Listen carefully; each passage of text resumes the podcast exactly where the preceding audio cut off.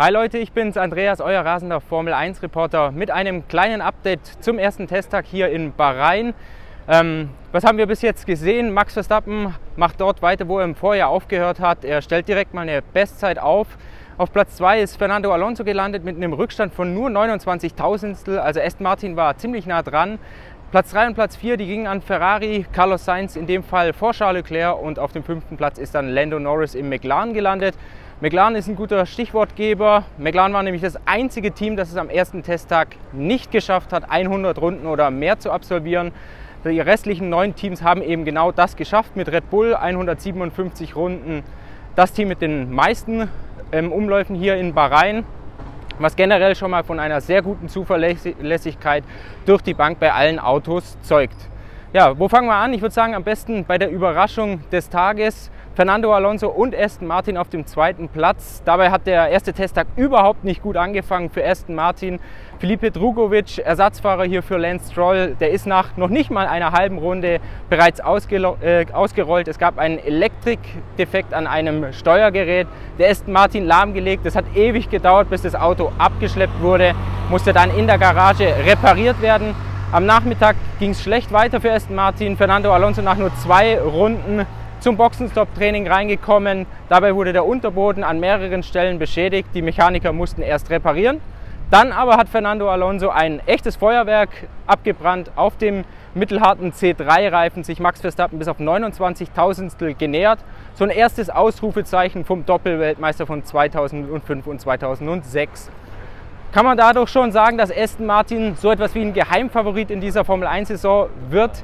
Ich würde sagen, noch nicht, denn am ersten Testtag, da geht es rein erstmal darum, Daten zu sammeln zur Aerodynamik, zu den Reifen, so ein bisschen schon mal mit dem Setup rumzuprobieren, das Auto kennenzulernen. Man kümmert sich dabei aber noch nicht wirklich um die Performance. Deshalb äh, bei der Leistung, da geht es dann erst bei den, an Testtag 2 und an Testtag 3 darum, Rundenzeiten zu erzielen und eben zu schauen, dass man möglichst schnell ist, Benzin abzulassen, das ist jetzt auch noch so ein Punkt ähm, beim Testfahren.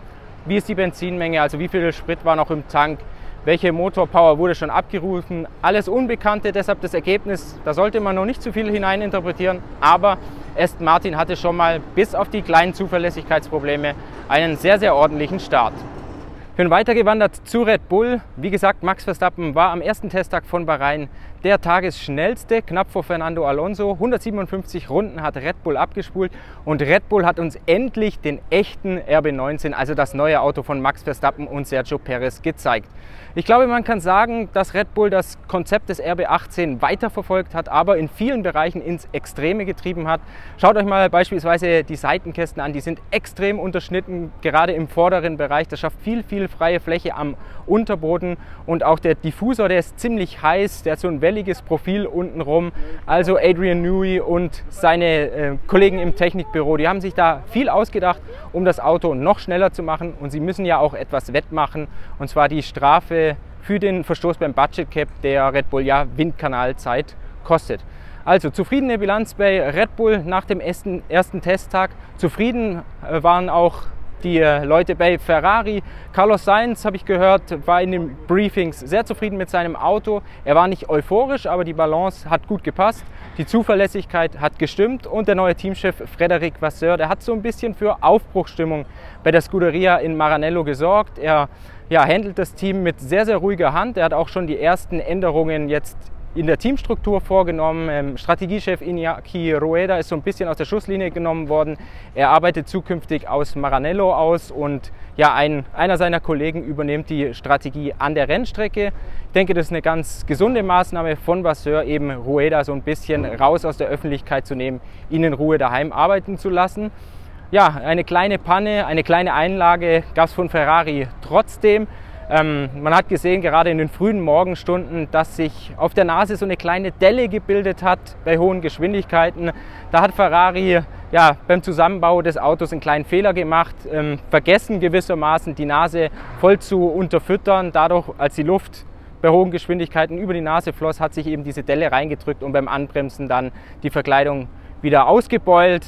Kein großes Problem, kein Trick. Ferrari hat die ganze Nummer schnell gelöst.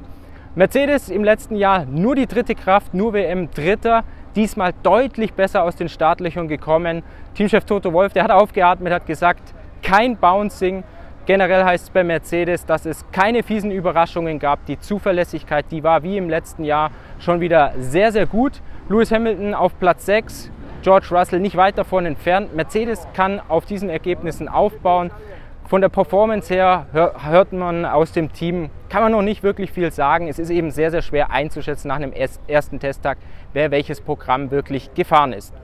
Kommen wir zum einzigen deutschen Fahrer im Feld, Nico, Nico Hülkenberg. Er hat sich auf sein ähm, Kampfgewicht von rund 74 Kilogramm ja, wieder hinbewegt. Er war sehr zufrieden mit dem ersten Testtag von seiner körperlichen Verfassung. Keine Nackenschmerzen gehabt. Er hat 51 Runden geschafft. So eine kleine Baustelle ist aber noch sein Haas-Rennwagen. Es gab kleinere Zuverlässigkeitsprobleme und Hülkenberg, der hadert noch mit der Balance, also der US-Rennstall Haas muss da noch daran arbeiten. Noch ein allgemeines Thema zum Schluss. Ich hatte es bei Mercedes erwähnt, das Bouncing. Man hat jetzt durch die Bank gesehen, dass die Teams dieses Problem, das aerodynamisch erzeugte Hoppeln auf den Geraden bei hohen Geschwindigkeiten, weitgehend gelöst haben. Also das scheint eher ein Thema der Vergangenheit zu sein und jetzt gerade bei Mercedes, bei Red Bull und bei Ferrari im Griff zu sein. So ein bisschen hat man auch das Thema Bottoming gehabt, also das Aufsetzen auf den Bodenwellen, gerade in beziehungsweise vor Kurve 1 und in Kurve 12 in diesem schnellen Rechtsknick ist es doch sehr wellig und auf dem welligen Asphalt, da schlagen die Autos, die straff gefederten Autos doch noch sehr hart mit dem Unterboden auf. Was gibt es noch zu Lance Stroll zu sagen, der ja für die Testfahrten ausfällt? Er hat sich ja bei einem Fahrradunfall im Training verletzt. Aston Martin gibt sich da relativ zugeknöpft, will mit Details nicht herausrücken. Teamchef Mike Krack hat gesagt, das ist eigentlich Privatsphäre. Er hat wenigstens mal verraten, wo sich Stroll genau verletzt hat, und zwar am Handgelenk. Da gibt es so ein paar wilde Gerüchte. Ich glaube aber, man sollte erst einmal abwarten, wann Stroll tatsächlich wieder ins Lenkrad greift. Ob er es schon zum ersten Rennen schafft, da will Aston Martin in den kommenden Tagen darüber informieren. Bis dahin macht's gut. Ich würde mich über Kommentare von euch freuen. Was denkt ihr nach dem ersten Testtag? Was war euer Eindruck von den neuen Autos? Und seht ihr schon vielleicht ein Team in der Favoritenstellung?